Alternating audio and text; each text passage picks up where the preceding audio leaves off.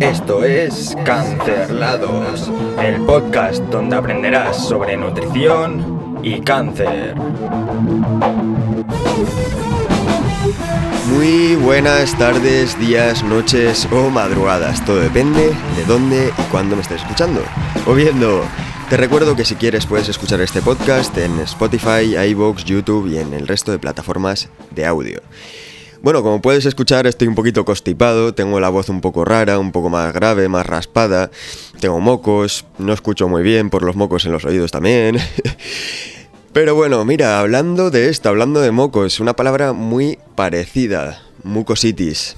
Hoy vamos a hablar sobre la alimentación en cáncer cuando hay esta mucositis. Pero oye, ¿qué es la mucositis? Porque igual no sabes lo que es.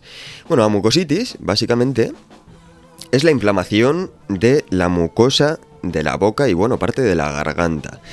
¿Qué es esta mucosa? Pues bueno, es una capita eh, húmeda que tenemos en la boca y en la garganta, que bueno, con la quimio y bueno, con algunos tipos de quimio y con, la radioterapia, si es de cabeza en cabeza y cuello, pues suele ocurrir. Según va avanzando el tratamiento, pues aparece y es bastante fastidiosa, pues porque aparecen úlceras, aparecen heridas provocan dolor, molestias y bueno, pues esto dificulta bastante la ingesta de ciertos alimentos. Hay varios grados, hay el, bueno, pues el grado que es más leve, que no molesta tanto, es una mucositis leve que bueno, toca un poquito las narices, pero no molesta tanto, tanto, tanto. Como podría molestar, por ejemplo, una mucositis moderada o severa. Entonces, vamos a empezar por el inicio.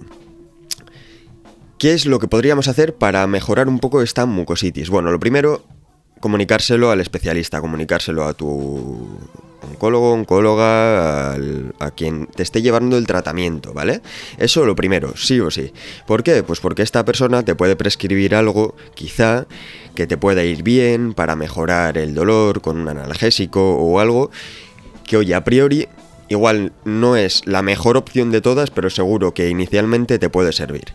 Entonces, eso es lo primero.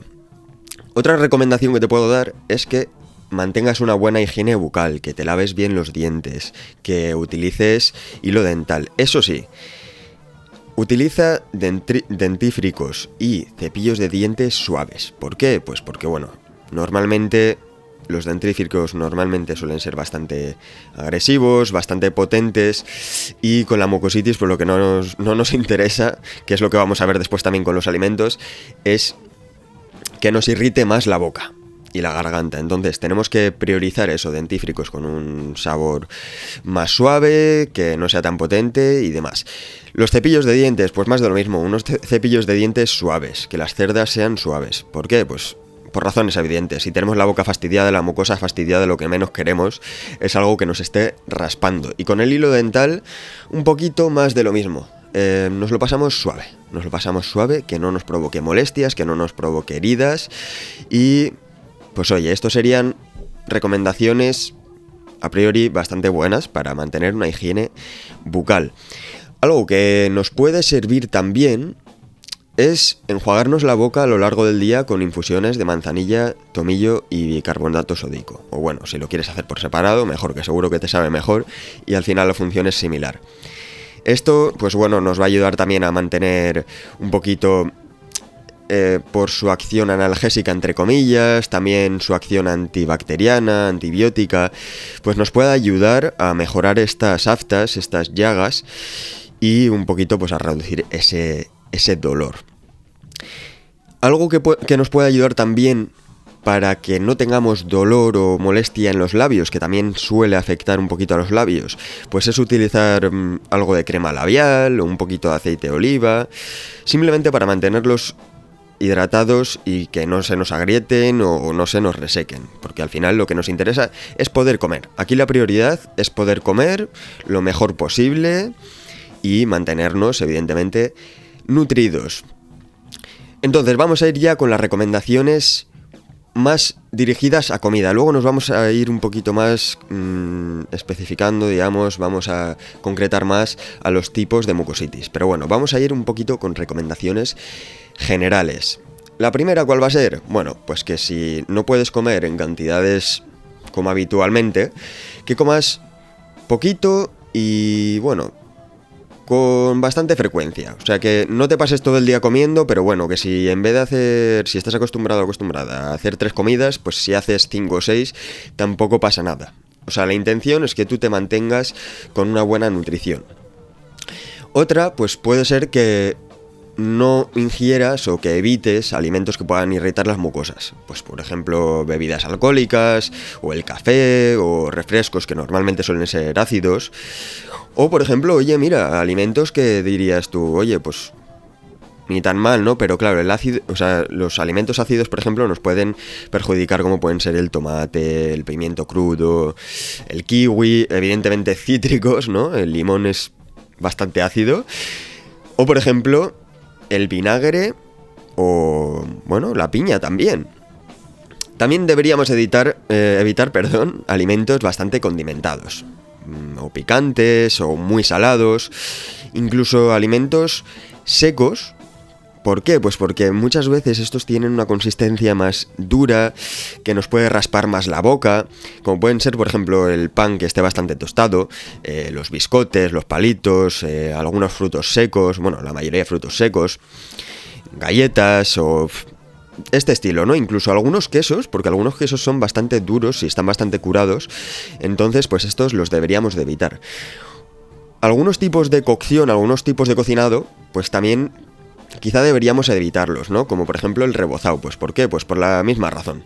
Al final nos pueden raspar la mucosa y nos puede molestar bastante. O incluso, oye, si estás comiendo algo gratinado, es posible que ese pequeño tostadito que tenga, pues yo que sé, el queso o lo que uses, digamos, a la hora de gratinar, también te pueda molestar. Hay alimentos que se te pueden pegar, por ejemplo, al paladar, a los laterales de la boca y demás, y que pueden ser bastante toca narices. Mm, ¿Qué alimentos son estos? Pues bueno, a veces son el puré de patata, depende de cómo lo hagas, algunas croquetas, si no las haces muy, muy cremositas, el plátano, a veces, el plátano a veces también, algún chocolate también, entonces puedes evitar estos. Mm, es cuestión ya de cada uno. Al final, si a ti no te molesta y los puedes comer porque por tu forma de prepararlos o por la forma en que te los preparan te va bien y no te molesta en esta mucositis, pues perfecto. Pero bueno, que no estaría mal tampoco plantearte evitarlos. O alimentos, pues por ejemplo, em, a la plancha, eh, sobre todo tipo carnes y demás. ¿Por qué? Pues porque siempre se le queda este tostadito que al final puede rascar, pero de todas maneras, si se corta en trocitos pequeños, incluso, oye, un consejito así, si le echas un poquito de caldo en el caso del pollo, pues de pollo o de lo que sea, mejor. Al final se va a hacer mucho más suave y más fácil de comer. Algo muy importante y que hablamos también en el episodio anterior, mantener una muy buena hidratación, ¿vale? Mantener una muy buena hidratación, pues ya sea con alguna infusión, con zumos de frutas, caldos, que ya sabes que yo soy muy fan del caldo si has escuchado el, el episodio anterior, o incluso helados, helados si pueden ser o mejor, vamos, que no sean ácidos, incluso alguna gelatina. Al final hay muchas opciones para hidratarse, pero muy importante mantener una muy buena hidratación. Otro consejo que tiene que ver con la temperatura es que trates de comer alimentos fríos a temperatura ambiente o muy templaditos. ¿Por qué? Pues porque el calor irrita bastante la mucosa. De hecho, ya te habrás dado cuenta si tienes mucositis, que si te tomas el café o la leche caliente por la mañana o lo que sea, que molesta, molesta bastante, ¿no?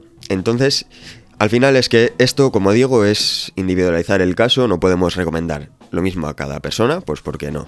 Porque al final cada persona tendrá un grado de mucositis y, eh, y esto hay que recomendarlo de forma más concreta. Por eso, vamos a concretar un poco más. ¿Cuáles son las recomendaciones para una mucositis leve? Algo que no moleste tanto, pero bueno, que sí que toque las narices, ¿vale?